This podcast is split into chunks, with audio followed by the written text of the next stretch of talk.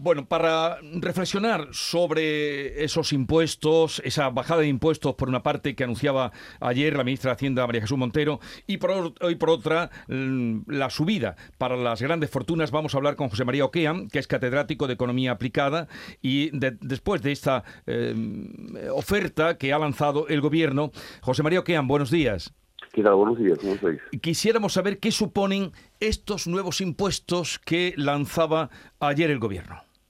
Bueno, es un, por un lado es un nuevo impuesto, ¿no? Porque el, impuesto de solidaridad lo que intenta es ser un impuesto paralelo a lo que hasta ahora ha sido el impuesto de patrimonio. Por eso tiene que aprobar de una forma en, paralelo el presupuesto y al mismo tiempo es un impuesto que se va a solapar con el antiguo de patrimonio a aquellas comunidades que lo siguen manteniendo. Con lo cual, pues ahí tienen que intentar que no, que no haya una doble fiscalidad sobre ese impuesto. Después lo que hacen es el impuesto de renta de personas físicas la verdad es que en el tramo, ¿no? Porque ahí el impuesto de renta de personas físicas tiene una parte que son las rentas de trabajo, de los empresarios, autónomos, etcétera, y por otra parte tiene las rentas de capital, ¿no? Lo que son los dividendos, los intereses que se reciben, ¿no? Entonces el impuesto de, rentas de capital lo sube y en el impuesto de rentas del trabajo hay dos partes, hay una parte que es de la, tu comunidad autónoma y otra parte que es de la del Estado, ¿no? La de la comunidad autónoma la que se está rebajando ¿no? en, algunas comunidades, ahora con el tema de las elecciones y todo eso, y en, lo que es la parte del Estado, ahí no hay tal tal reducción, lo único que, que hay es que hay un mínimo, que si tú ganas menos de 14.000 euros no pagabas impuestos y ahora 15.000, ¿no?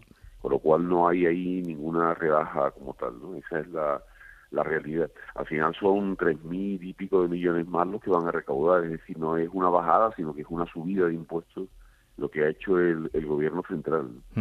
Lo que han llamado impuesto de la solidaridad. Pero, em, a ver, con este nuevo impuesto em, a las grandes fortunas, ¿qué pasará con el que, el que se va a deducir eh, del patrimonio que ya no se va a pagar en Andalucía. Quiero decir, si pagan a nivel nacional, ¿podrán deducirse en Andalucía las grandes fortunas el que le corresponde o cómo quedará? No, no, no. no el, impuesto como tal, de, el, que llaman de solidaridad, ¿no? es un impuesto a nivel estatal, mientras que el impuesto de patrimonio es un impuesto que estaba transferido a las comunidades autónomas. Entonces lo recaudaba, digamos, en nuestro caso, la Junta de Andalucía, y ahora el impuesto de solidaridad lo reclama el Estado. Entonces, si tú quitas el impuesto de, patrimonio de, en, el caso de una comunidad autónoma como la nuestra, la cantidad que ahora te graban por el impuesto de solidaridad la tienes que pagar, ¿no? O sea, por ahí no, no te escapas. Otra cosa es, por ejemplo, en el caso de Cataluña, ¿no? Que había el debate de si Andalucía, Cataluña, etcétera, Un catalán, digamos, que paga el impuesto de patrimonio, cuando le ponen el impuesto de solidaridad, dice, bueno, pues yo he pagado por el, impuesto de patrimonio en Cataluña tal cantidad, y entonces como tengo que pagar al Estado tal cantidad, la deduzco. Pero en el caso de Andalucía, no en el caso de Andalucía tendría que pagar. Es verdad que va sobre más de 3 millones, ¿no? mientras que el impuesto de patrimonio estaba por encima de 700.000 euros. ¿eh? Te deducías tu vivienda, la primera vivienda, hasta un valor, si yo tengo un piso, por ejemplo, de eh, 400.000 euros, ¿no? Pues entonces deduzco los 400.000 euros, solo 300.000, no puedo deducirlo todo, ¿no? Entonces tengo, por ejemplo, un, millón de euros de patrimonio, deduzco mis, mis 300.000 euros, me quedan 700 y por eso pago, y pago un tanto por ciento. Ahora ese impuesto es lo que se ha quitado a Andalucía, pero esas personas ahora tienen que pagar el impuesto de solidaridad en todos los, todas las comunidades autónomas. Pero claro, con el impuesto de solidaridad, en cierto modo, anula la bonificación que se había hecho, que el único sitio donde se ha hecho, aunque se ha anunciado más, es en Andalucía, ya por decreto. en, Madrid, que ya estaba. En, Madrid ya estaba. Pero bueno, ¿esto qué quiere decir? ¿E-, ¿Es esto una injerencia en la autonomía fiscal de Andalucía? ¿Quién sale ganando con todo esto? Mm, mm, bueno, al final siempre el Estado es el que recauda, ¿no? O sea, la, idea es recaudar. Yo creo que, al final, si lo miras un poco, ¿no? Por encima, lo que el, gobierno ha querido hacer es contentar a sus socios, ¿no? porque Podemos siempre estar con el tema de los ricos, los pobres y eso, ¿no? Y lo que ha querido hacer es decir, bueno, la gente que tiene más dinero que pague más, ¿no? Esta es la...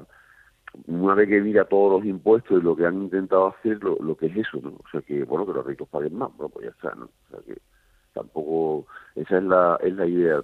El problema siempre del impuesto de solidaridad o el impuesto de, de patrimonio, y es por lo que muchos países no lo tienen, es porque es muy difícil de, implementar, ¿no? Porque al final los que son ricos, ricos, normalmente viven sociedades patrimoniales, eh, montan toda una serie de artilugios financieros y tal, y, se evaden de ese impuesto, ¿no? Y al final cogen a, a unas personas intermedias, ¿no? Que tienen dinero, pero que no son esas grandes fortunas que al final se evaden, ¿no? Por eso no hay eh, mucha, digamos, el, todo el mundo entiende que el impuesto de patrimonio pues es justo, ¿no? Que, que, la gente que tiene mucho patrimonio pues que, que, pague más, pero después a, efectos reales es muy difícil llevarlo a la práctica y, y, esa es la cuestión.